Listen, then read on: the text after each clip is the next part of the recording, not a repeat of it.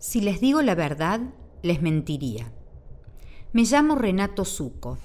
Soy para todos los que me conocen un agente inmobiliario. Algo regular, por cierto, porque sé poco y nada del tema.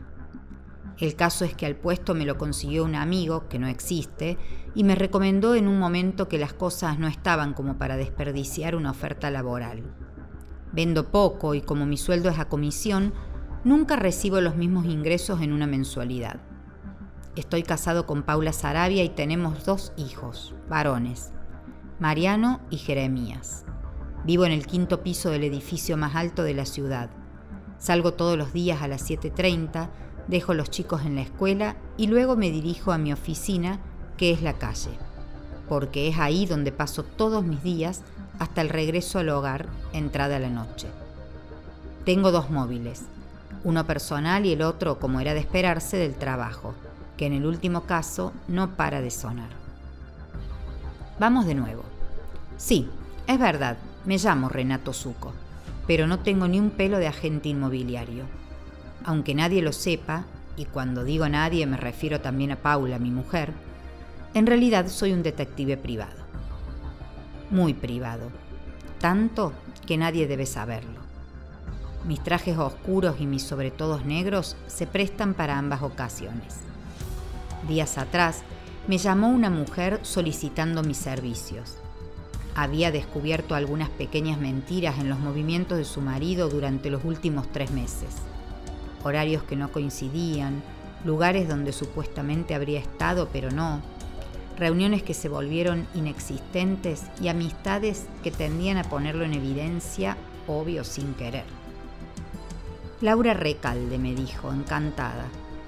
Nos sentamos en un banco de plaza y ahí soltó el rumor. Había, según ella, un amante. Alguien con quien Arturo Conti, su marido, se veía. Lo intuía, más allá de esos detalles, por los cambios en su conducta. Escurridizo, ruborizado, escapista. La señora Recalde me contó sus movimientos y por una semana lo seguí.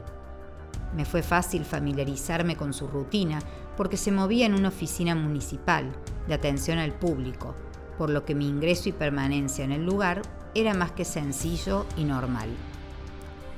No habría manera de despertar sospechas.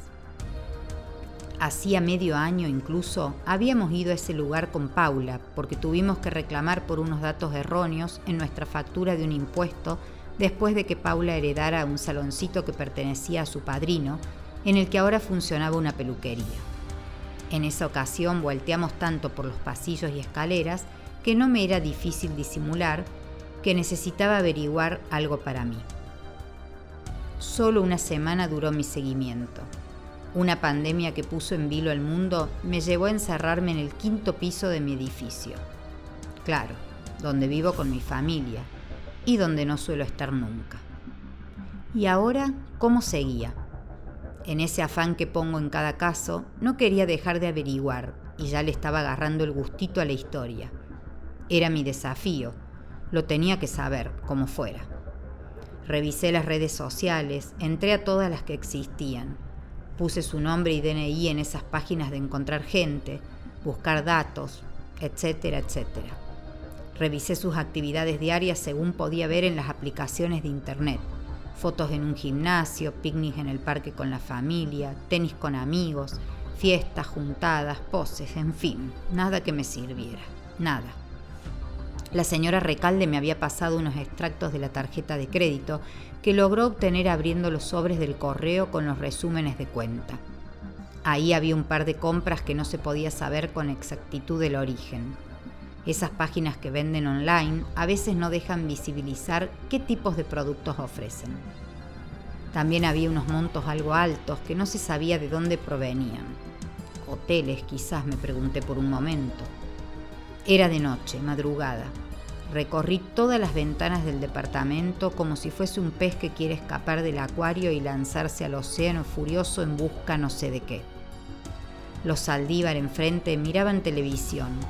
Un muchacho joven tres pisos más abajo que el nuestro y en el edificio Los Álamos tomaba café mientras escribía en un teclado. Una mujer veía televisión en otra ventana. mientras comía pochoclo y grandes gotas de lágrimas le caían por su mejilla. Una pareja se amaba furiosamente en una alfombra y parecían devorarse entre sus abrazos y juegos pasionales. Los podía ver cada vez que el viento movía la cortina y sus siluetas desnudas como fuego ardiente se dejaban ver en el lienzo blanco del cortinado. Tenía que descubrir la manera de buscar algún indicio, algún dato que me ayudara a dar con la verdad.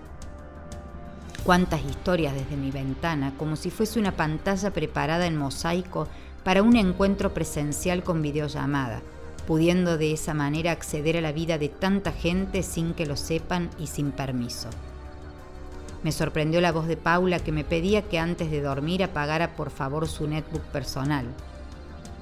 Cansado y pensando en que mañana una idea brillante se me ocurriría para avanzar desde mi encierro de cuarentena, con este caso decidí acostarme.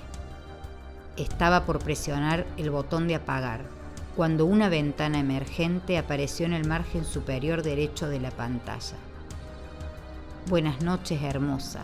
Soñá conmigo decía el chat a nombre de Arturo Conti.